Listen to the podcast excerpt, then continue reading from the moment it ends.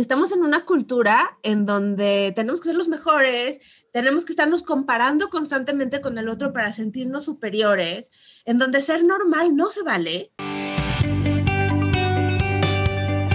Bienvenidos todos al Vida Share Podcast, en donde platicamos con gente ordinaria acerca de sus experiencias extraordinarias, experiencias de éxito y algunas de fracaso, experiencias de inspiración y de dificultad, o experiencias tristes y otras para echar la risa pero todas con el objetivo de inspirarnos entre todos y darle valor a cada persona de nuestra audiencia a través de los aprendizajes de otras personas. Si tienes alguna experiencia que quieras compartir con los demás, escríbenos.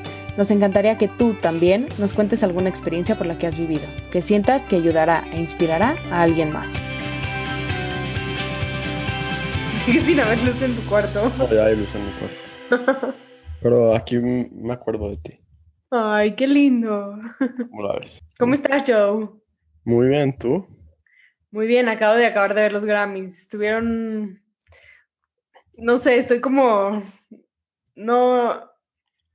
No sé. Estuvieron tristes, yo creo. Tristes, yo creo que es la palabra correcta, ¿no? Sí, estuvo tristísimo como que ver tan poquita gente, ver que los performances eran en un salón cerrado con solamente cámaras enfrente. No sé, como que me sacó de onda. La verdad me sacó muchísimo de onda. Hopefully este sea los últimos como eventos así como de la pandemia. ¿Sí me entiendes? Así como de, ah, esto es como era la pandemia. Sí, espero, de verdad, primero Dios, que ya las cosas vayan mejorando, porque sí como que dije, órale, como un fact of reality, ya sabes. Sí, definitivamente. Estoy viendo que Billie Eilish ganó Record of the Year, que es como la mejor canción del año, con la canción Everything I Wanted. Exacto. Eh, pero estoy viendo los otros nominees y hay como cinco nominees que creo que están mejores. O sea, eso hubiera sido mi sexta opción de, de todas las nominees que había. Yo la verdad le iba a Post Malone en esa categoría. Sí, la de Circles, Savage, Megan Thee Stallion y Beyoncé. También excelente canción, pero ellos, ellas sí ganaron otro, otro award. Ajá. Rockstar de The Baby y Roddy Rich. Como que siento que habían canciones mucho más catchy que me voy a acordar más de esas canciones que... La de Billie Eilish. Sí, pero digo, no sé, siento que Billie está haciendo un gran statement y también por eso la están reconociendo. Pero siempre gana, es como súper así como... Así, Billie Eilish es súper cool para ganar Grammys. Sí, pero no sí. siento que tampoco es la favorita de nadie. No, no, maneja un vibe, te voy a decir, su vibe me gusta, su música me gusta, pero no la voy a poner en el coche, o sea, ya sabes. A mí también me gusta, pero no sé si es como para ganar tantos Grammys. Sí, estoy de acuerdo, a ver si no nos llegan mil, de- mil hate comments por esto, pero... Ah, seguro. Me gusta su pelo verde, eso sí. Sí, como que rompe muchos estereotipos. Y se me hace que está muy guapa también. Sí se te hace guapa, Sí, bastante. pero sí, yo estaba fascinada como buena Basic Beach con el vestido de Taylor Swift. Estaba como rooting for her todo el... Porque era todo noche. floral, ¿no? Sí, se le veía espectacular. Sí, y la verdad es que su álbum a mí me encantó. Los dos que sacó durante la pandemia, they spoke to my soul, ya sabes. Taylor Swift también es muy guapa. Muy, muy, ¿cómo? Que de hecho está muy bueno su documental que sacó en Netflix de Miss Americana. La verdad, si lo pueden ver, véanlo, vale la pena, 100%. No lo he visto. Lo que estoy súper pumped que ya va a salir es la nueva de la Fórmula 1 en Netflix. Drive to Survive. Creo que- encantó. espero que haya como un episodio del Checo Pérez en la carrera que ganó, porque todos los mexicanos nos merecemos un episodio así de chingón con el Checo ganando. Sale el totalmente de 19 de acuerdo. marzo. Me urge, me urge ya verla. Va a estar no mames. Va a estar buena, va a estar buena. Nada más Sí. dato curioso, con esa, Joseph se empezó a obsesionar con la Fórmula 1, con esa serie y jugando su juego de PlayStation o Xbox o no sé qué cosa. Sí, yo, yo nunca entendía la Fórmula 1, hasta fui como que a un par de los gran premios aquí en México y como que decía, ah, está bien, está padre, pero nada especial. Y vi, vi esa serie cuando salieron las primeras dos temporadas y dije, bueno, este deporte está divertido. Y luego la pandemia no tenía nada que hacer, entonces bajé el juego de, de la Fórmula 1 y es muy realista y me, me empezó a gustar mucho el deporte, entonces ya me metí mucho así. Y fue el primer deporte que regresó en la pandemia. La Claro. Fórmula 1 empezó como en julio y sí, no, no me perdí como ni una carrera porque ya me gustó tanto. Y ahora como que esta serie, habiendo visto la temporada, siento que va a estar infinitamente más cool. Sí, porque además ya estás como metido en el tema, ya sabes. Ah, y además Checo como que ya soy su fan porque es de huevos Checo Pérez. Checo, si nos estás escuchando, te queremos de guest en el podcast. Escríbenos, por favor. Si alguien conoce al Checo, díganle que tiene un lugar en el Vida Share Podcast.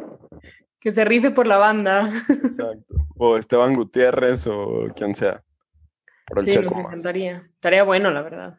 Ush, te imaginas. El Canelo bueno. también estaría bueno. Sería un gran, gran invitado, la neta. Pero bueno, ahorita tenemos una súper invitada. Súper invitada, que la verdad creo que como me he estado proyectando tanto en el podcast y les he estado contando tantos de mis issues aquí al aire, ya decidí traer a mi terapeuta para que me dé terapia en vivo y a todo color. Entonces el episodio de hoy es una terapia de Ronit. Exacto. Para que sea, sepan y se den cuenta de qué se trata de ir a terapia conmigo, todos mis issues mentales y con mi terapeuta, que es nuestra que es de hoy. No, no es cierto, no vamos a hablar de mi terapia, pero sí vamos a hablar de qué es el amor propio, qué es la autocompasión, qué es la, autoestima. Vamos a hacer énfasis en la autoestima. Y a la vez son temas que están como muy de moda ahorita, ¿no? Todos te dicen, sí, tienes que tener una buena relación contigo, sí, tienes que tener una buena autoestima, tienes que autocuidarte y saber quién eres y conocerte y shalala y shululu, pero la realidad es que muchos de nosotros, yo incluida, no tenemos ni la menor idea de quién somos, de cómo hacerle para de verdad generar una autoestima de una forma sana y bien. Eh, definitivamente el tema de autocompasión me rebasa porque no lo sé manejar al todo. Y creo que la plática que tuvimos con Angie fue súper sincera, súper concreta de que tips tal cual, cómo le hacemos paso a paso. eh, que creo que es relatable para todos. Ojalá que les guste. La verdad, Angie, lindísima. Yo estoy súper proud también de ti. Gracias. trabajo que has hecho con ella y, y te lo dije en el episodio y espero que la gente lo pueda disfrutar así como nosotros disfrutamos platicar con ella. La verdad, sí, estuvo increíble grabar con ella, me encantó tenerla. eh, y estoy segura que les va a fascinar a ustedes también. Especialmente a Angie que nos dio eh, su tiempo y, y el espacio para compartir un poco de ellas también. Totalmente. Mil gracias, Angie. En serio, la pasamos top platicando contigo. Esperemos que les guste.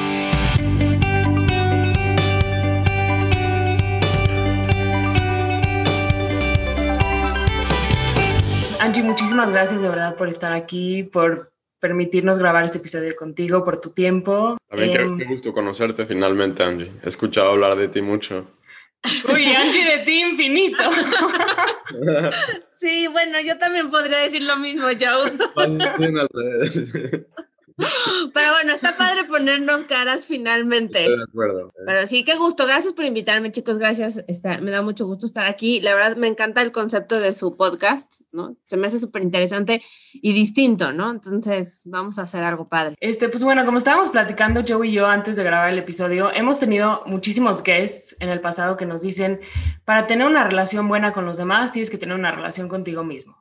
Para tener una buena relación de pareja, tienes que primero tener una relación contigo mismo. No le puedes dar a nadie algo que no te des a ti mismo. Y entonces, o sea, sí nos hace mucho sentido, pero estamos muy confundidos porque no sabemos ni siquiera qué es tener una relación con nosotros mismos.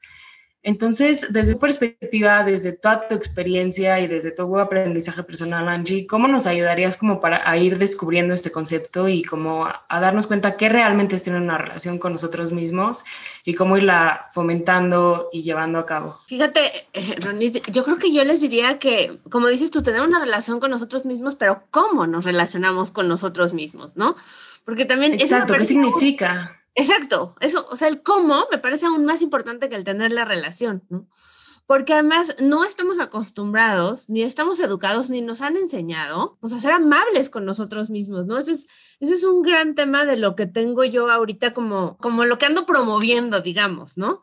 Porque, porque sí creo que desde chiquitos nos han enseñado, bueno, no, sí, desde la adolescencia más o menos, el término autoestima es algo que escuchamos muy comúnmente, ¿no? Muy común, todo el tiempo. Tienes que tener una buena autoestima, no puedes dejar que nadie te baje tu autoestima. Es como, ok, pero no sé ni siquiera qué es la autoestima. Oye, bueno, empecemos hasta por un, un, un, dato de cultura general que de verdad falla muchísimo. Y ayer, por ejemplo, hasta a mi hija le jalé las orejas porque mucha gente dice el autoestima y es la autoestima. ¿No? Entonces empecemos por ese datito de cultura general que si vamos a hablar de autoestima, vamos a hablar de la autoestima, porque es la estima, la estima personal. Y bueno, claro, como que nunca, no sé, en mi cerebro jamás en la vida lo he pensado como la estima personal, como que según yo la autoestima es una palabra y eso es como el concepto. Exacto. Y, y este, y bueno, finalmente, o sea, para mí marco una diferencia, igual una es muy mía, muy maña mía, ¿no? Y para otras personas es, y la otra es más técnica, ¿no? Para hay una diferencia entre autoestima, amor propio, término nuevo, un concepto nuevo, para muchos seguramente muy nuevo, que es el de la autocompasión, ¿no? Y como dices tú, finalmente, nunca lo habías visto como autoestima, para ti es una palabra, autoestima, autoestima, autoestima, pero pues lo que quiere decir es estima hacia mí. Y si tú piensas, o sea, si tú piensas en un amigo, ¿no? Por ejemplo, tú, eh, y, y seguro tú también, Joe, pueden pensar en personas a las que estiman, en personas a las que aman, ¿no? Y personas hacia las que sienten compasión. Pero no sé si están de acuerdo conmigo en que estimar a alguien y amar a alguien es distinto. Totalmente. No, a veces hasta marcamos, ¿no? Bueno, de repente yo oigo a mis hijos que son así medio millennial, generación Z, etcétera, que dicen, te estimo, ¿no? Como, ¿no? Te estimo. La, la, realidad es que, o sea, hasta el tema de autoestima, yo ni siquiera me había puesto a pensar que son dos palabras totalmente separadas. O sea, siempre pensé que es el autoestima, que está completamente sí, como... incorrecto porque ya entendí que es la autoestima, pero no, no, o sea, no hice la relación de que es cómo se estima uno mismo a uno, ¿no? Exacto, ¿no? Entonces, por eso yo hago esta, esta diferencia, ¿no? Normalmente, si te fijas, yo, Ronnie, yo hablo de amor propio. O sea, cuando hablo, de, sí. en vez de hablar de autoestima, hablo de amor propio, ¿no?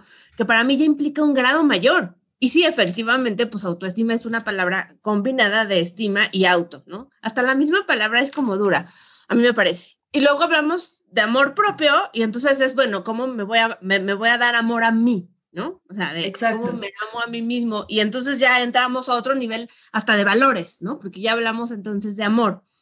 Claro, porque amar a los demás, no sé, a mí se me hace muy fácil, o sea, como que darles a los demás se me hace súper fácil, pero darme a mí misma como que no entiendo bien el concepto, o sea, ¿qué es darme a mí misma? Meterme a la tina con un bath bomb y música y ver una serie, o sea, no sé, ya sabes. Claro. Eso sería, sería lo que denominamos ahora como self-care, ¿no? Porque... Exacto. Autocuidado sería raro, pero self-care, ¿no? Entonces, este... Sí. Exacto, pero no es darte amor, es cuidarte pero no es darte amor. Pero entonces, entonces ¿qué es, qué es, o sea, ¿en, qué, ¿en dónde viene el darse amor a uno mismo? Eh, bueno, el darse amor a uno mismo viene, eh, para mí viene dividido en dos partes. Y primero les quiero marcar la diferencia, o sea, bueno, les quiero hablar para mí del, de, de, mi tema favorito, Ronit, ¿sabe? Mi tema favorito es el de la autocompasión, ¿no? Entonces, imagínate, Joe, si para ti autoestima más o menos viene siendo nuevo, imagínate lo que va a ser la autocompasión. Eh, la autocompasión para mí entra justamente donde la autoestima falla. ¿no? Okay. ¿Dónde falla la autoestima? Porque la autoestima va en relación a los demás. Algo que a mí me encanta discutir con, con amigos, con pacientes, los, es, con pacientes es más fácil porque los pacientes normalmente me creen, ¿no? O sea, toman, toman mi palabra, ¿no? Pero con amigos es increíble, ¿no? Porque es esta parte de estarnos presionando para hacer las cosas. ¿Cuántos de nosotros no estamos todo el tiempo de verdad tratándonos mal de, ándale, apúrate, eres un idiota, no haces, perdón, pero no haces las cosas bien, no, no, no puedo, a nosotros mismos, ¿no? Es que soy todo tan bruta, no me di cuenta, ¿no? O sea, y claro, obviamente eso no nos ayuda ni, la auto, ni a la autoestima ni a la autocompasión, al contrario, o sea, lo que hace, este es un dato curioso, lo que hace es que científicamente, ¿no? Si yo y les se los voy a poner así bien divertido. O sea, si ustedes van por la calle y se encuentran a una señora y la señora está viendo que su hijo hace un berrinche, ¿no? Entonces levanta la, la señora al, al, niño que está haciendo el berrinche, lo levanta, lo sangolotea, ¿no? Y le dice, ya, cálmate por favor, o le mete tres pellizcos, como de repente nos toca ver. ¿Ustedes qué piensan? Híjole, si lo estás viendo de afuera, no sé, uno, digo, como, pobre niño, seguro no hizo nada. O sea, no, entiendo no que la manera. mamá no, o sea, entiendo que la mamá está entrando en crisis, pero pues pobre niño, ya sabes, como que meterle un pellizco a tu hijo, pues no, no está padre. Sí, yo, yo, yo pensaría que no es la, man, la, mejor manera de educar al, al niño, ¿no? Ok, y, y, y, bueno, Ronit dijo algo muy simpático, ¿no? Pobre niño, ¿no? O sea, que esta es la parte bien importante, o sea, si, si nosotros podemos ver hacia afuera y decir, qué mamá tan cruel, ¿cómo le hace eso a su hijo? ¿Por qué nos hacemos eso a nosotros mismos? Y si cuando nosotros vemos a alguien más, que le está hablando duro, ¿no? Y, y, de verdad, hasta, bueno, no sé, seguramente a ti sí, Ronit, porque es como yo, eres muy sensible, pero se nos apachurra el corazón, ¿no? Decimos, oh, Horrible, oh, sí.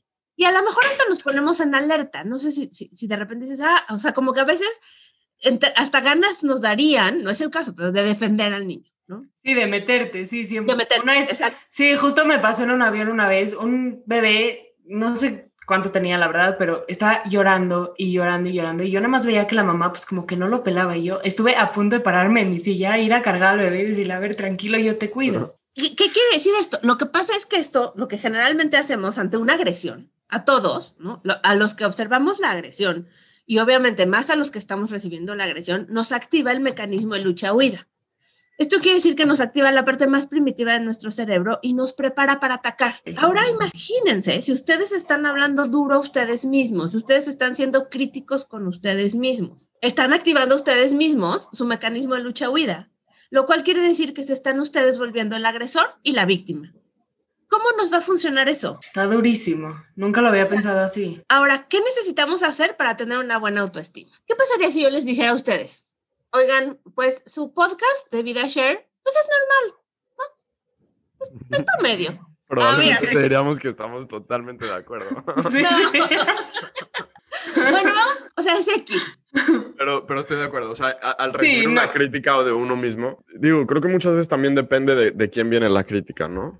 si, la crítica viene de alguien que es importante para nosotros, entonces la tomamos más como al corazón.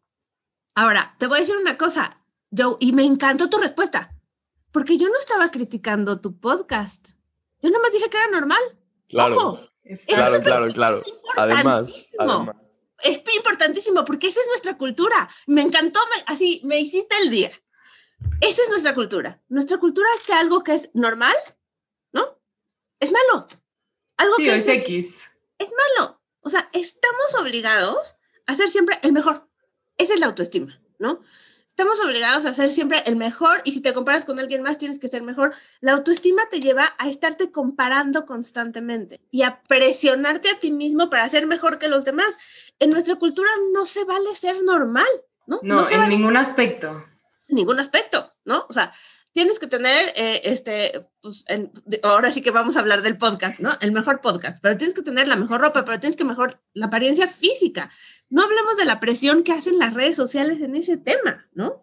Que, que, que cuántos likes, que la ropa, que la comida, o sea, la, la cultura nos exige ser mejores siempre. Y ese ser mejores siempre, pues para, para conseguir ser mejores, ¿cómo sabes que eres mejor que alguien? Sí, todo el tiempo te tienes que comparar. Y, y en eso está construida nuestra autoestima, ¿no? En la comparación. Entonces, por eso es importante. Está cañón.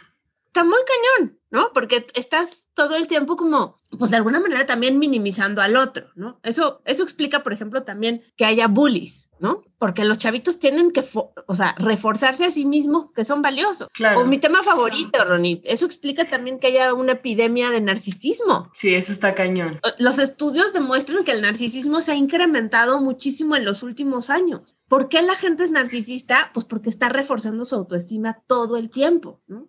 Y bueno, claro, ni hablar del movimiento de, de, cuidar la autoestima que hay en Estados Unidos, que seguramente ustedes han visto, ¿no? Aquí en México no tanto, pero no sé, a mí hubo una época en que me tocó leer un artículo en donde decía que no se podía corregir a los niños con color rojo porque les afectaba la autoestima, ¿no? No, ya, eso, eso sí, cancel culture ya está muy cañón. O sea, no puede ser que todo es una ofensa, no puede ser que todo, todo el tiempo te están haciendo daño. O sea, yo me traumé cuando le cambiaron de nombre a los Redskins. Porque ya era ofensivo, o sea, me traumé, dije, no puede ser, ¿a qué nivel hemos llegado? Sí, o sea, ya, ya, ya es estarle cuidando a todo mundo algo que además tiene que venir de nosotros mismos, ¿no? Regresamos al punto. O sea, yo soy la que me tengo que, que, hacer así, a mí misma valiosa para mí. Y entonces al momento que me hago valiosa para mí, entonces me puedo dar amor. Pero entonces para mí, y ahí ya les voy a meter mi tema, ¿no? Sea, para mí todo empieza a través de la autocompasión, porque ¿cómo puedo ser amorosa conmigo misma si no me acepto? ¿Te das cuenta? A mí en, terapia me pasa mucho que mis pacientes me preguntan, oye, Angie, ¿cómo puedo trabajar la autoestima? Porque como es el tema de moda, ¿no? Claro, oye, claro, ¿cómo puedo trabajar la autoestima? Y yo, pues miren, la base de la autoestima es el autoconocimiento. Entonces, pues, ¿cómo te puedes querer si no te conoces? Y aquí la pregunta es, ¿te conoces? Entonces, sí, no sé. Exacto, ¿no? desde ahí empezamos. Y luego, Después del autoconocimiento viene la autoaceptación para tener una buena autoestima. Y ahí es donde nos atoramos. Totalmente. Porque normalmente no nos aceptamos. No, yo creo que el 99.9% de la gente que yo conozco, incluyéndome a mí, no nos aceptamos.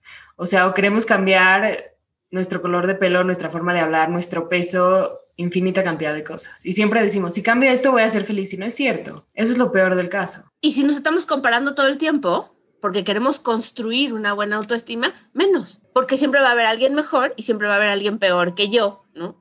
Entonces, si me fijo en los que están, digamos, por abajo de mí, puedo caer en el narcisismo. Y si me fijo en los que están por arriba de mí, puedo caer en la inseguridad. Y entonces el auto, el autoestima únicamente se construye a base de compararte con los demás, con los demás. La, autoestima, Ronit. La, perdón, la, autoestima. Pero tengo que grabar en el cerebro. Oye, pero te voy a contar un día la maestra de psicología de Vivi. A mí, Vivi le tocó hacer un trabajo de autoestima, que por supuesto, pregúntame quién le ayudó a hacerlo, ¿no? Claro. Y entonces, a la hora que presenta el trabajo, la Miss le corrige y le dice que es el autoestima y le baja puntos. No, no, no, no. No, no se metió en la casa equivocada. No, no, por supuesto la Miss tiene clarísimo que su mamá es psicóloga. O sea, quote de la Academia de la Lengua Española. Y yo, o sea, pero por supuesto que no. Total discusión de mails, van, vienen, van, vienen. Y por supuesto que le puso el 10 que se merecía, ¿no? Sí, pues sí. Sí, no puede ser. Ush, ahorita que, que platicas de los maestros, Angie, yo, yo, a veces te lo juro, tengo, tengo un tema porque siento que los maestros tienen tanta influencia sobre los niños y a veces los maestros no están adecuadamente preparados para tener ese tipo de influencia. O sea, eso, eso, es algo que me tiene un... O sea, sé que no tiene nada que ver con el autoestima ni nada, pero un mal maestro, bueno, de hecho sí, un mal maestro te puede lastimar muy fuerte la autoestima desde que eres niño. O sea, hay que tener mucho cuidado con eso porque no sé cómo explicártelo. Cuando creces, están tus papás, está a lo mejor tu familia, tus abuelos, como figuras grandes, pero también están los maestros de la escuela ahí mismo. No, yo creo que tienes toda la razón, Joe. Y de hecho, si te pones a pensar, por ejemplo, hay algunas casas en donde los maestros pueden llegar hasta tener más influencia a veces, o más presencia, no más influencia, pero sí más presencia que los papás. O sea, tú imagínate en, en, en primaria que tienes un maestro que te da seis horas de clase, ponle seis horas al día estás viendo al maestro. Y a lo mejor llegas a tu casa y tu mamá trabaja y tu papá también, y entonces pues, te cuida, no sé, la nana o la abuelita, ¿no? Y luego... Pues, sí, o vas a las clases de fútbol y estás con el maestro Exacto, de fútbol. ¿no? Entonces, el maestro, y el maestro de fútbol te dice que a lo mejor que corres lento, que, que esto, que lo No, bueno, yo en mi experiencia personal tienes toda la razón y creo que a mí me ha ido peor con los entrenadores, porque Rafa, Rafa es futbolista y durante mucho tiempo ha, ha jugado a, como a, a nivel de, a, o sea, alto rendimiento en equipos importantes y así. Y yo he tenido más bronca con los entrenadores que con los maestros, porque justamente lo que acabas de decir, o sea, yo me he peleado con los entrenadores, obviamente, porque, porque afectan la autoestima de mis hijos, ¿no? Entonces, claro, claro que me he peleado, o sea, con los maestros me ha ido mejor, pero con un entrenador tuve una súper discusión por eso, ¿no? Porque en vez de alentar al niño a que hiciera su mejor esfuerzo, era tú no, ahorita no, porque el tema que tenía Rafa en ese entonces es que era, era pequeño de estatura. Rafa se estiró apenas ahorita y tiene, va a cumplir 17. Y entonces cuando jugaba, pues era chiquito y todos los demás. Y en vez de darle la oportunidad, porque puede ser chiquito y puede ser ágil, ¿no? Claro, 100%. ¿Estás de acuerdo? O sea, y era Total. muy ágil, pero todo el tiempo era no, pues no, tú no, y tú no, y tú no, y no le daba la oportunidad, y no le daba la oportunidad de probarse, y le hacía comentarios como los que tú dices, ¿no? Yo te lo menciono ahorita porque también, o sea, por ejemplo, tenía una maestra que una vez me dijo, no, es que tú necesitas ir a terapia, o sea, pero ir a, porque no tenía problemas de aprendizaje, cosas así, y entonces va mi mamá y le hace caso a la maestra, o sea, y, y me lleva a terapia y, digo, espero que no haya afectado nada en mi autoestima, pero en verdad, ¿qué poder tiene, o sea, tiene mucha gente externa y ahí lo que te preguntaría es cómo como papá eh, o como mamá o como guardián o lo que sea puedes hacer que tus hijos tengan una mejor autoestima. Creo que esa es una súper pregunta y, y algo súper valioso porque no puedes controlar lo que le va a decir el ni el, el, amigo, ni el compañero, ni la maestra, ni el coach de fútbol. No, y fíjate que además es una pregunta bien interesante, sobre todo considerando que es un tema obviamente súper de psicología, ¿no? Y que yo tengo dos hijos. Entonces, ese ha sido un gran tema para mí, ¿no? Aprender, o sea, yo, fíjate, yo, yo decía, siempre dije, de hecho, ya ahorita ya no, porque creo que mis hijos ya tienen su autoestima bastante construida, ya están grandes, pero tú me escuchabas muchas veces decir, a mí no me importan las calificaciones que saquen mis hijos durante la escuela, siempre y cuando libren la primaria y la secundaria con buena autoestima, te lo juro, o sea, yo lo único que peleé cuando llegué a ir a la escuela a pelearme con maestras siempre era porque estaban afectando la autoestima de mis hijos. Me acuerdo, por ejemplo, una maestra de especial de inglés de Vivi, Vivi hacía sus planas y pues no tenía bonita letra, pero pues hacía sus planas. Pues no creerás que la Miss le borró todas las planas y las volvió a hacer ella para entregarlas a dirección. No te y luego creo. Cuando, no, yo, imagínate cómo me puse. Cuando me regresan del cuaderno, dice que con sus actividades, o sea, la, veo las actividades y por supuesto, ahí sí me fui a plantar en la escuela y créeme que nunca fui a plantarme en la escuela. Decía, ¿qué le están haciendo a la autoestima de mi hija cuando le están diciendo que todo lo que hizo está mal y que tiene que ser como el de la Miss? Sí, no, a una edad tan chiquita además. Chiquitita, pues especial de inglés que tienen, siete años yo creo, ¿no? Más o menos. Por ahí yo creo. Pero bueno, o sea, eso, es- eso es lo que sucede, pero como papá, ¿cómo, ¿cómo le ayudas a que, ok, eso va a suceder? ¿Cómo yo te elevo la, la autoestima? Mira, lo primero, la autoestima de tus hijos va a ser un reflejo de la autoestima que tú tengas como persona. Entonces, primero yo te diría, asegúrate de tú tener una buena, un buen amor propio. Vamos a hablar de amor propio porque ya ves que la palabra autoestima. Claro, claro. Entonces, asegúrate de tú tener un buen amor propio. ¿Cómo puedes tener un buen amor propio? Que un, po- un poquito el punto del que estábamos hace rato, ¿no? Conociéndote, eh, aceptándote, ¿no? ¿Cómo te vas a aceptar o, o qué herramientas vas a usar para aceptarte a ti mismo? Pues aquí es donde yo metería la parte de la autocompasión, ¿no? Ok. ¿Qué necesitas para aceptarte? Les propongo algo. Vamos, vamos a regresar al tema de los papás y luego ya les hablo de la autocompasión y cómo se mete. Va. ¿no? Entonces, como papás, primero, asegúrate de tener una buena autoestima. Segunda, enséñale a tus hijos a creer en ellos mismos. A que lo que viene de afuera no es más que ca- cada quien. O sea, a mí una frase que me gusta mucho es: el 80% de lo que dice alguien es proyección y el otro 20% también. Entonces, cuando yo les digo que su podcast es normal, es mi proyección, ¿no? O sea, Claro, claro. cuando tú le enseñas a tus hijos a no creer todo lo que viene de afuera, es una súper herramienta, ¿no? Yo a mis hijos les, les repetí incansablemente, tómalo de quien viene, tómalo de quien viene, y de verdad como mantra de vida, yo, ¿no? Tómalo de quien viene, ¿de quién viene, no? O sea, es que me buleaban, a ver, ¿de quién viene? ¿Qué- ¿Tú cómo sabes la historia? Vi- Vivi fue muy buleada en la escuela, muy, muy buleada, ¿no? Y, y parte de, de- del tra- trabajo, intento de trabajo, porque ni siquiera sé si lo logré bien o no, pero lo que yo trataba mucho de hacer con ella era esta parte, ¿no? De, a ver, ¿quién te está molestando? Trata de entender la historia de quién te está molestando. Ver, recordemos que normalmente las personas que son agresivas es porque son agredidas en casa. Claro, o sea, el problema es que con eso cuando te bulean, pues sí tienes que ver un poquito más allá, ¿no? Y al final tienes tú hasta que ser compasivo con la persona que te está buleando, porque tienes que decir, ok, tengo que entender de dónde vienes para entender la agresión que me estás haciendo a mí. Y eso está padrísimo porque es una combinación entre ambas cosas. Es ser compasivo con el otro para entender su historia y poder perdonar, pero al mismo tiempo poner límites, ¿no? Claro, que es súper importante. Súper importante. Y sabes que también es súper importante que los papás estemos ahí para aceptar las consecuencias de que nuestro hijo ponga límites. Es un gran tema. ¿no? Uh, Porque, un por gran ejemplo, tema.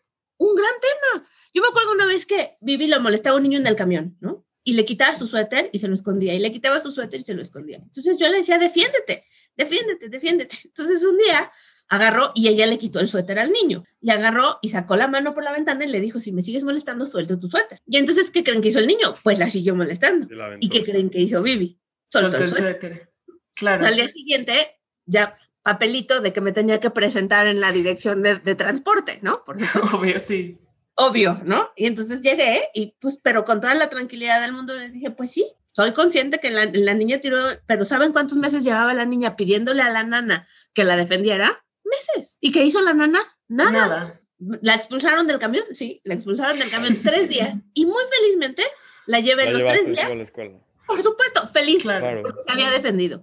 Entonces, esa parte también es súper importante, que es esto justo que decíamos, esta combinación entre enseñarles a nuestros niños a que lo que venga de afuera no se lo crean, que si son agresiones sean compasivos, pero que al mismo tiempo pongan límites. Entonces, yo creo que con eso, ¿no? P- podríamos ayudarles a tener una buena autoestima. Nosotros, de ejemplo, ¿no? Porque los niños, acuérdense, Claro. las palabras mueven, pero el ejemplo arrastra. Nosotros, de ejemplo, los niños que aprendan a no tomarse todo lo que venga de fuera, ¿no? A que no se lo crean, ¿no? Eh, no importa que venga de un maestro, como decías tú, Joe, porque los maestros podrán saber mucho de fútbol, pero no de autoestima, por ejemplo. ¿no? Claro. Entonces, no importa de quién venga, no te lo creas. Si no te checa, si no tiene sentido, no te lo creas, ¿no? Entonces, poner límites cuando te bulean y ser compasivos con el agresor. ¿no? Podrían ser como unas reglitas muy sencillas y muy básicas para cuidar la autoestima de, como dices tú, de amigos, primos, o sea, ¿no? Porque no siempre a veces somos papás, a veces guardianes, como decías tú. A veces son los sobrinos, ¿no? Ustedes que están chavos, O los primos grandes, ¿sí me entiendes? Exacto. Eso. Sí. Sí, que también Sí, sí, es muy entiendo. importante. Pero ese, dicho que siempre dices de tómalo de quien viene, a mí personalmente no saben cómo me ha cambiado la vida. O O sea, súper se los recomiendo que lo incluyan en sus frases de vida porque es era, era, lo que te estaba diciendo ayer, ¿no, Ron? O sea, que los bus normalmente vienen de los asientos baratos. Exacto, justo. es, como ese, ese comentario. Justo, eh, justo.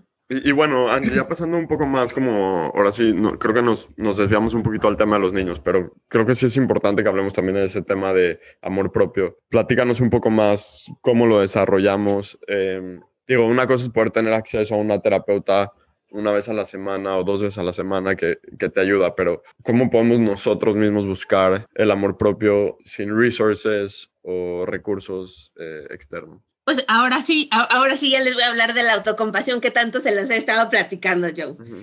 Creo que la base, o sea, la, la base sería, la base y, y, la diferencia sería justamente la autocompasión. Y entonces, ¿qué es autocompasión? Te voy a dar la definición informal y luego la definición formal. Te voy a dar primero la definición informal porque es la que más me gusta. Trátate a ti mismo como lo harías o como tratarías a una persona que quieres, a tu mejor amigo o a tu amigo. Y, se relaciona con lo que estábamos platicando al principio, ¿no? O sea, cómo nos hablamos normalmente y cómo nos, le hablamos a un amigo, ¿no? Hasta Ronit también hizo un comentario al principio de, si está cañón, cómo este, nos hablamos muy duro, ¿no? Pero, pero a los demás no los hablamos así. O sea, ¿cuántas veces nosotros podríamos ir, vemos a la gente que se le cae algo, el ejemplo que dábamos del niño, ¿no? O, o alguien, y, se nos antoja ir a ayudar y a lo mejor nos acercamos y le decimos, ¿estás bien? Un, ejemplo de la caída es típico. Alguien se cae cerca de ti y ¿qué haces? Te volteas y le dices, ¿estás bien? ¿Te puedo ayudar en algo? Te ayudo, sí. Yo esperaría que también tú, yo, ¿no? Sí, sí. También, la verdad, o sea, trato de, trato de decir. ¿Qué nos decimos a nosotros mismos si nos caemos? ¡Qué oso! ¡Qué mensa! ¿Qué mensa? ¿Por qué me tropecé? Sí. ¡Qué idiota! ¡Soy bruta! ¿No? O sea, y, es, y esto es un ejemplo muy sencillo que nos da risa, pero la realidad es que aplica en todo. Aplica en una equivocación, aplica en algo que no salió como yo esperaba, ¿no? En la mañana estaba chateando con un paciente que está un poco tirado al drama y justamente me decía eso, o sea, ya sé que tonto soy, ¿no? O sea, y ahí es justamente donde entra la autocompasión. ¿Por qué? Porque la autocompasión es trátate como lo eres con un amigo. Sea, si un amigo te dice, me enamoré de la persona equivocada, le dirías, eres un bruto. No, ¿no? O sea, le dirías, pasa. Exacto, pasa, lo entiendo. Justo eso que acabas de decir, Ronita, es súper importante porque es un elemento de la autocompasión, ¿no? Lo, lo que se denomina como humanidad común. A todos nos pasa, a todos. No estás solo. ¿Por qué? Porque normalmente cuando nosotros somos agresivos con nosotros mismos, como les decía yo hace rato, o nos criticamos, activamos el mecanismo de lucha y huida nos volvemos el agresor y la víctima. Pero al mismo tiempo nos aislamos del mundo. Yo soy el bruto, yo soy el idiota, yo soy el menso, ¿no? Entonces nos aislamos del mundo. Y justamente ahí es donde entran como los tres componentes de la autocompasión, que esa sería la definición o la parte de la definición formal de la autocompasión. Que es primero, ser amable contigo mismo. Segundo, el sentido de humanidad común, que era lo que te estaba diciendo ahorita. Y el tercero es la parte de mindfulness o de poner atención a lo que nos está sucediendo, ¿no? Entonces, regresemos al ejemplo de yo me caigo. Si me caigo, en el momento que me caigo, es, a ver, reconozco, acepto que me caí. Ahí es donde está el mindfulness. Como dice Ronit, le pasa a todo mundo. Ahí es donde está la humanidad común.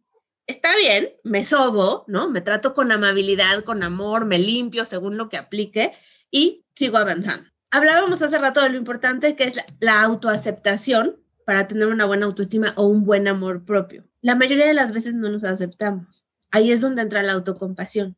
La autocompasión es la herramienta perfecta para decir, está bien, nos pasa a todos. Sí, o sea, sí, sí me pasó, pero, ah, o sea, puedo seguir adelante o no es tan grave. ¿no? O todos lo compartimos, o no estoy solo, literal. Más o menos por ahí sería como sería como la integración, Joe. O sea, esta parte de tengo, o sea, soy autocompasivo conmigo a través de estos tres elementos, eso me lleva a aceptar mi vida, aceptar mi realidad como se está dando, y si yo acepto mi vida, mi realidad como se está dando, pues entonces puedo quererme, entonces me puedo amar, que ya es un poco más allá.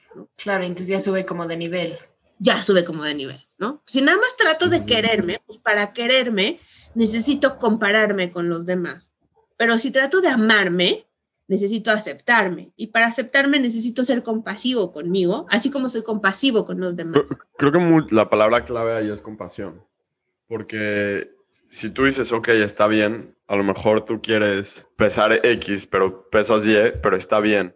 O quieres tener X trabajo, pero tienes Y trabajo, y tú decir, ok, está bien, yo estoy contento con lo que tengo y, puedes ser compasivo con, con, tu esfuerzo y, ok, a lo mejor no soy el mejor podcast del mundo, pero o sea, estoy, estoy intentando. O sea, eso sí, a mí se me hace que es un, un tema clave, ¿no? Sí. Pero a la vez, o sea, siento que sí es muy importante el tema de autocompasión, o sea, y de decir sí, estoy en donde estoy, pero tampoco como usarlo de pretexto, porque siento que también se puede volver muy fácil usarlo de pretexto, decir, entonces, pues ya me doy por bien servido, ya sabes, como que pues ya no le tengo que echar más ganas. Entonces siento que también es una línea muy tenue de saber, sí, o sea, entiendo dónde estoy, entiendo mi lugar y entiendo que a todos nos pasa aquí, pero no por eso I'm gonna settle y no voy a seguir echándole ganas. Yo creo que primero me gustaría decir la parte de la definición de compasión que me encanta y luego se nos olvida, ¿no? Y bueno, la definición que a mí me gusta es la idea de compasión es el deseo auténtico de liberar al otro de sufrimiento. Otra definición que me gusta mucho es acercarnos al sufrimiento del otro con amor.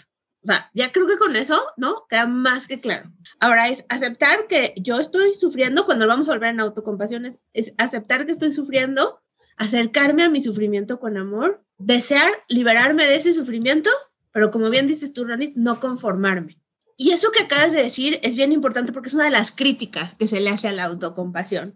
Y esas son las discusiones eternas que yo tengo con mis amigos cuando yo les digo que no se presionen y que no sean rígidos y que no sean duros consigo mismos. Y entonces es claro que sí. No, porque si no voy a ser mediocre. Y ya vimos que qué pecado es en esta sociedad. Sí, sí, jale. Entonces, este, y, cuando te puedes voltear, o sea, yo a mis pacientes muchas veces me dicen, es que no quiero ser mediocre, y yo, ¿qué tiene? O sea, no. Tampoco pasa nada, sí. No pasa nada, es una vida normal, estamos destinados a tener una vida normal, ¿no? O sea, no necesitamos ser los mejores para ser felices, al revés, al revés. Lo único que necesitamos para ser felices es tener una mente y un corazón en calma. Y competir, compitiendo, no lo tenemos. Pero bueno, eso que dices tú es una súper, súper crítica, ¿no? Desde esta parte de, oye, pues sí, pero si soy autocompasivo voy a ser tolerante con mis errores. Y no, justo como les decía yo hace rato, o sea, los estudios demuestran que es al revés. Y, y, ahí les va porque la explicación les va a gustar. Como les decía yo, cuando alguien nos, cuando nos criticamos a nosotros mismos, activamos el mecanismo de lucha-huida.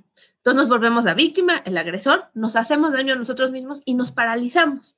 Tú sabes, Ronit, que una de las reacciones ante el mecanismo de lucha-huida es la parálisis. Entonces, te quedas atorado. Cuando nosotros somos amables con nosotros mismos, activamos otro mecanismo que tenemos dentro del cerebro, que es el mecanismo de conexión y compasión y caring. Ese mecanismo, este, lo que activa o lo que nos ayuda a segregar son hormonas como la endorfina. Ah, las endorfinas, claro. Las mismas del ejercicio y el chocolate. Es melatonina y serotonina, ¿no? Melatonina es la del sueño Serotonina es la de la felicidad, ¿no?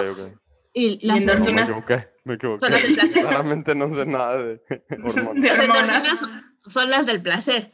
Pero sí, o sea, creo que la parte importante es que cuando somos amables con nosotros mismos, justamente estamos liberando hormonas que nos van a ayudar a estar en paz. Y cuando se te antoja más hacer las cosas, cuando estás peleando contigo mismo o cuando te sientes tranquilo, relajado, en paz y motivado. Sí, cuando estás tranquilo, relajado, en paz y motivado, claro. Entonces, finalmente, es justamente ese punto en donde estoy amable conmigo mismo, ¿no? Entonces me trato con amor, me trato con amabilidad, me doy chance de que se calme la tensión, de que se calme el estrés y entonces puedo ahora sí que confiar en esas hormonas, ¿no? Y motivarme a mí mismo para seguir adelante. Entonces, está padrísimo porque siempre nos enseñaron, a mí me, lo repetían, mi abuelita lo repetía infinitas veces, las, las letras con sangre entran, ¿no?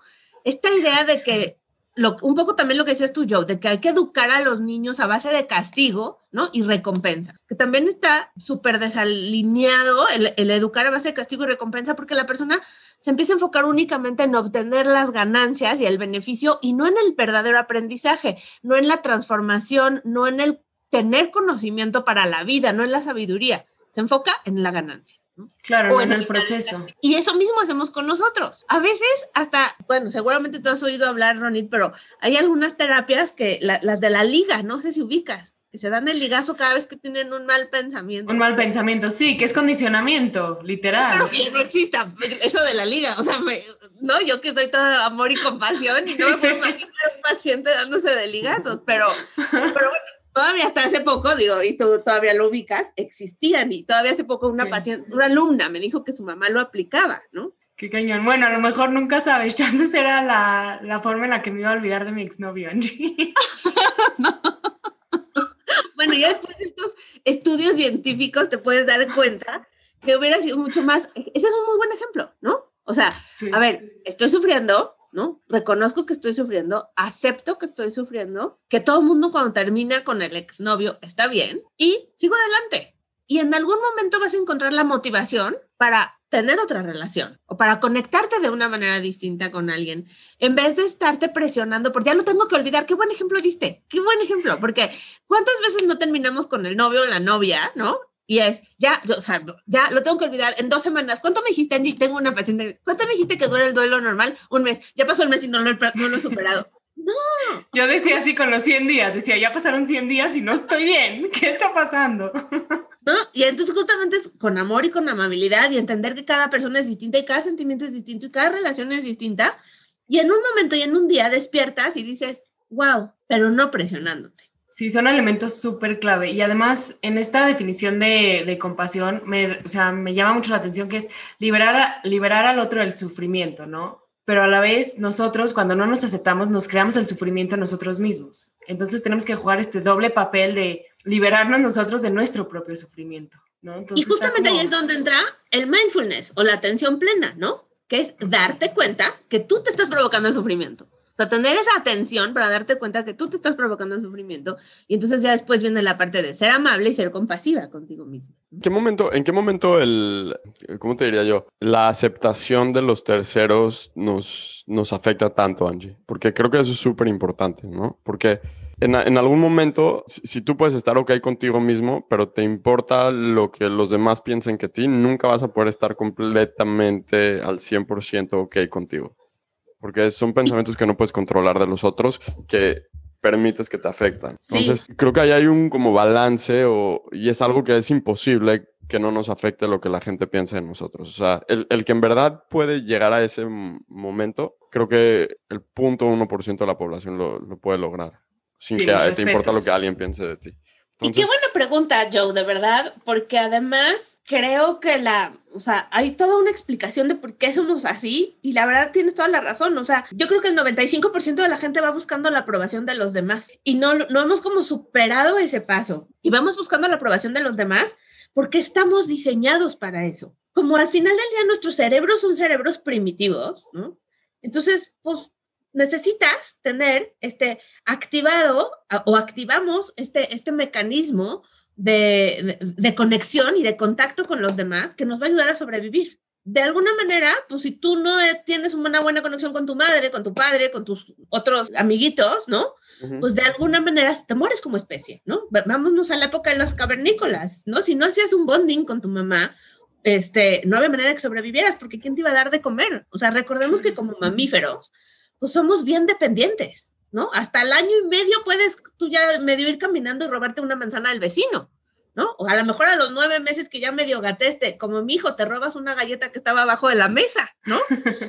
Pero antes de eso necesitas vincularte y entonces para poder conectarte y para poder seguir siendo parte del clan, acuérdense que estamos hablando de, de, cerebros primitivos, necesitas pertenecer. O sea, a lo que voy es que creo que está bien entender que también necesitamos a veces la aprobación de los demás. O sea, siento que es parte también de, de ese self-love y de ser compasivos con nosotros, porque es muy fácil decir, ah, a mí no me importa lo que piensen de mí, a mí no me importa, a mí no me importa.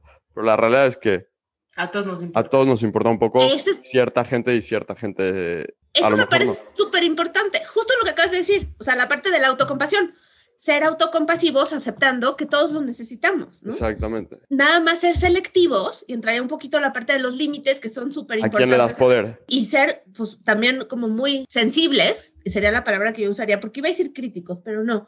Ser sensibles para ver qué tipo de personas son nutritivas para nosotros y qué tipo de personas no lo son. Esa sería la combinación. La combinación sería ser compasivo para aceptar que todos tenemos la necesidad, ¿no? Y ser sensible para saber, como dices tú, Joe, a quién le das poder. ¿Le doy poder a alguien o no le doy poder? ¿No? O sea, y si es una persona que generalmente sus comentarios o su presencia es tóxica en mi vida, pues no, gracias. ¿Por qué? Pues porque no me lo merezco. Ahí en donde entra la autoestima, ¿no? O el, el, amor propio. Y si es alguien que es nutritivo para mi vida, pues le doy más entrada a mi vida, ¿no? Entonces, es, justo esa sería la combinación. Entonces, aprender, o sea, no tanto presionarnos para que no nos importen las opiniones de los demás, que luego de repente se vuelve una lucha, sino aceptar que sí las necesitamos, que es parte de nuestro cerebro primitivo, pero ¿de quién? ¿De quién ¿A quién le vamos a abrir la puerta, digamos? Claro. Claro. es otra vez el tomarlo de quien viene. Sí, es otra vez tomarlo de quien viene, ¿no? Aprender, o como también digo muchas veces, ¿no, Ronit? Este, la parte de conocer a tu público. Exacto. conoce a tu público. a, él no, él no le abrió la puerta. Él sí, a ella sí le abrió la puerta o como sea. ¿no? Sí, y en verdad ponle esfuerzo y ve a quién le estás dando ese poder. O sea, está bien que le vas a dar algo de poder sobre tu felicidad, self-love, whatever, a alguien más, pero nada más ve que a esa persona que se lo estás dando sea la persona correcta o adecuada. Exactamente. Y, va por ahí. Sí, también hazlo como alerta, ¿no? O sea, y be aware que le estás dando ese poder a esa persona. Claro. Y justamente ahí entraría otra vez el mindfulness, Ronit, ¿no? Exacto. Esta parte de hacerlo conscientemente, saber quién es y cuánto, y cuánto, ¿no? Cuánto también. ¿Cuánto también? Porque tampoco les puedes dar el 100%. A nadie, más que a ti. Exacto. Angie, otra, otra cosa que, que mencionó Ronit, por ejemplo, dijo, bueno, ¿qué, ¿qué, es lo que me hace feliz? Es darme un baño con velas, viendo una serie y una copa de vino o algo así. Em, y, y, bueno, dijimos, eso, eso es self-care, ¿no? Pero, pero sí creo que hay un tema muy importante ahí del self-care en la felicidad cotidiana. Eh, yo, yo siempre he sido muy proponente de decir, ok, no importa qué tan malo sea tu día, haz algo en tu día que te dé felicidad. Entonces, si es comerte un chocolate, cómete un chocolate. Si es ver una serie, ve una serie. Lo que sea, trata de hacer algo que te dé felicidad en, tu día. No importa cuánto trabajo tuviste o cuánta escuela tuviste o lo que sea. Podemos como que desarrollar un poquito como que ese tema porque la verdad me interesa mucho porque creo que ese sí es ese tema también de la felicidad cotidiana, que a lo mejor no son cosas que son fundamentalmente importantes como el amor propio ni nada de eso. O sea, sí, creo que tienen algo de importancia en nuestra felicidad del día a día. Entonces, aunque los fundamentos son muy importantes, también como las partes de alrededor de es, ah, ok, me voy a ir a caminar o voy a ir con mis amigos a tomarme una cerveza o voy a ver una serie, son súper, súper importantes también para la felicidad. Pero fíjate que yo sí te lo relacionaría con la parte del amor propio. Porque justamente eh, cuando tienes amor propio, haces ese tipo de cosas porque sabes que te las mereces, ¿no? O sea, de esta parte de, sí, I deserve it, ya sabes, así de, me, lo merezco. Y también la otra que te diría sería, ay, Joe, ¿por qué eres tan codo? Porque una cosa que te haga feliz. Tenemos que asegurarnos que hagamos muchas cosas, o sea, todo lo que hagas en tu día te haga feliz. Pero te voy a marcar la diferencia entre alegría y felicidad. Ese tipo de cosas son las que nos hacen, nos dan alegría. ¿No? Lo que decíamos, sí, la copa de vino, comerte el chocolate, en mi caso, por ejemplo, salir a correr, ¿no? Es algo súper importante, ¿no? Este, mm, darme mm, pausas, un poquito pausas como conscientes, ¿no? El café, mi café de todas las mañanas, ¿no? O sea, eso es, son mis cosas, son cositas que me dan alegría.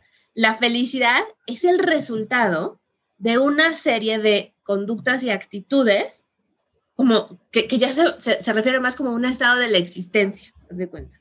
Entonces, pues para ser feliz es sí hacer esos pequeños placeres que te dan felicidad, pero también es ser agradecido, ¿no? Aprender a, o sea, tener gratitud en el corazón, ser agradecido con todo lo que tenemos, no sabes cómo te acerca a la felicidad. La compasión también te acerca a la felicidad, ¿no? Y son cosas que tú puedes hacer, como decías tú, Joe, en el día a día, ¿no? Entonces, pues, por ejemplo, despertarte, tener una rutina en la mañana, ¿no? Yo insisto mucho con eso, tener una rutina en la mañana en donde te des un espacio para darte tu pequeño placer, pero también un espacio para agradecer, ¿no? Agradecer pues, las bendiciones que tienes cada día, a lo mejor hacer algo de meditación, que para mí es un, acto de self-care, darme unos minutos de meditación, y luego ir continuando tu día, como dices tú, siendo consciente de pequeñas cosas que te vas a ir dando para ser más feliz, ¿no? Entonces, vas acumulando pequeños momentos de alegría para llegar a una existencia feliz o tranquila. Te entiendo perfecto. O sea, e, esos momentitos que te van dando alegría te, te pueden ayudar a llevar a, ese, a esa felicidad, ¿no? Exactamente. Son, son parte de, que también son muy importantes. Sí, exactamente. Sí, y, y, el tema del agradecimiento también es fundamental. Creo que si, si tú ves las cosas desde un punto de vista de gratitud, el outlook en verdad cambia. O sea, eso sí creo que, que es de las cosas más importantes que se puede tener. Fíjate que la gratitud es tan importante que en, en la psicología positiva, que es la psicología de la felicidad, eh, lo ponen casi símil a la felicidad. O sea, así como acabas de decir tú, ser agradecido es igual a ser feliz, ser feliz te hace ser más agradecido. O sea, tener esta práctica diaria de ser agradecido por lo que sea, 100% te, te acerca a la felicidad y además te hace ser, o sea, se vuelve un círculo virtuoso, como le llaman, ¿no? Claro, se vuelve en consecuencia una de la otra.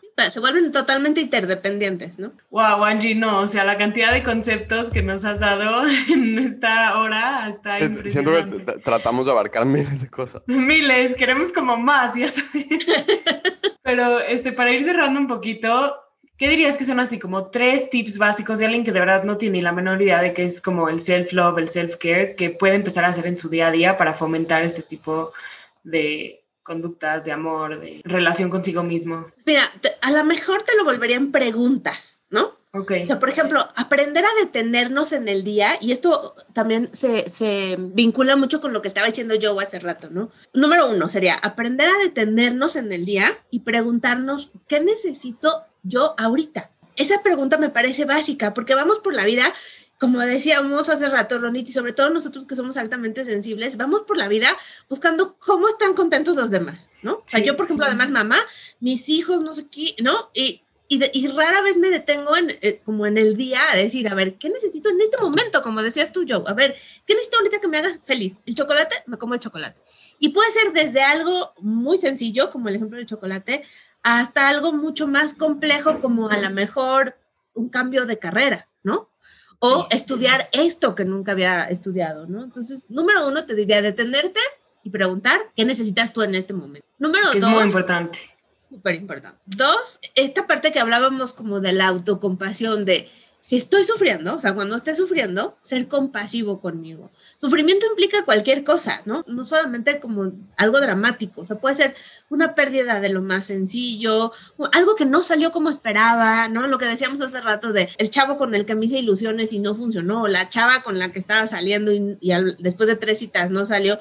Aceptar esa parte de sufrimiento, tratarnos con amor y amabilidad ante esa parte de sufrimiento, porque ya sabemos que eso nos va a dar como esa motivación para seguir adelante, ¿no? Este, y a lo mejor número tres, yo te diría eh, dedicar tiempo a conocernos, ¿no? Porque no, no, no dedicamos tiempo a conocernos. ¿Qué quiero? ¿Qué me hace falta? ¿Quién soy?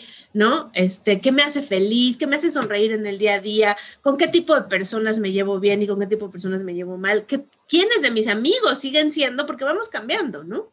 Entonces, Todo el tiempo todo el tiempo y no nos detenemos a pensar, de, a lo mejor mi amigo Juan hace 10 años era inseparable de mí porque era súper buena gente, pero ahorita a lo mejor ya, como decíamos hace rato, ya no es una persona a la que le quiero dar tanto poder en mi vida, ¿no?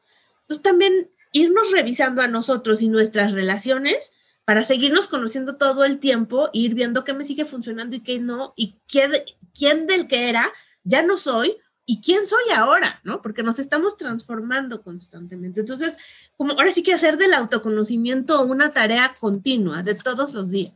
Y, y la última, yo te diría también, está agradecido de, de las cosas que tienes. Sí. O sea, lo primero que nada es, si te levantaste y tienes vida, eso es la primera cosa por la que podemos estar agradecidos. Y ya a partir de ahí, 100%. todo lo demás. Sí, por abrir los ojos, como dices, ¿no? O sea, ya abro los ojos, gracias.